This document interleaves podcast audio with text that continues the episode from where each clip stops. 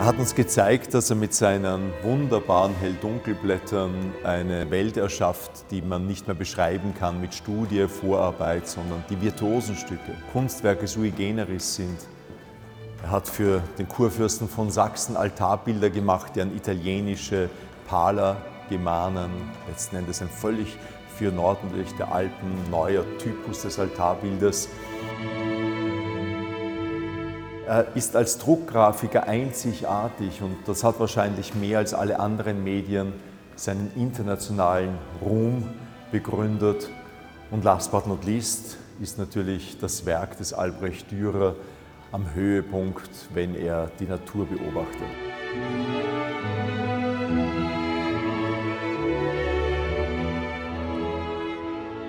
Wer die Natur erfasst, Wer die Kunst aus der Natur herausreißen kann, der erreicht das Höchste in der Kunst. Wir haben hier das berühmteste Beispiel überhaupt, den Dürerhasen, im Jahr 1502 aufs Papier gebannt.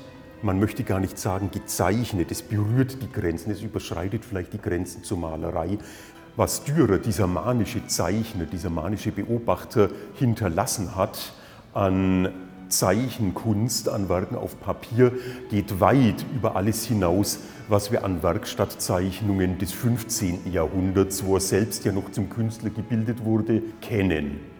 Dürer ist ein wirklicher Meister der Zeichnung. Die Zeichnung zieht sich durch sein gesamtes Werk, sie dominiert sein Werk äh, von den allerersten Anfängen, als er noch ein Kind war mit 13 Jahren. Das erste Werk, das wir von ihm kennen, ist eine Zeichnung im Lauf seines Lebens äh, hat er immer wieder zu Papier, zu unterschiedlichen Medien, zu unterschiedlichen Techniken gegriffen und wie ein Besessener seine Umwelt, seine Lebenswelt, seine Mitmenschen, Fremdes, Erstaunliches im Papier mit Stift, mit Pinsel, mit Farben festgehalten.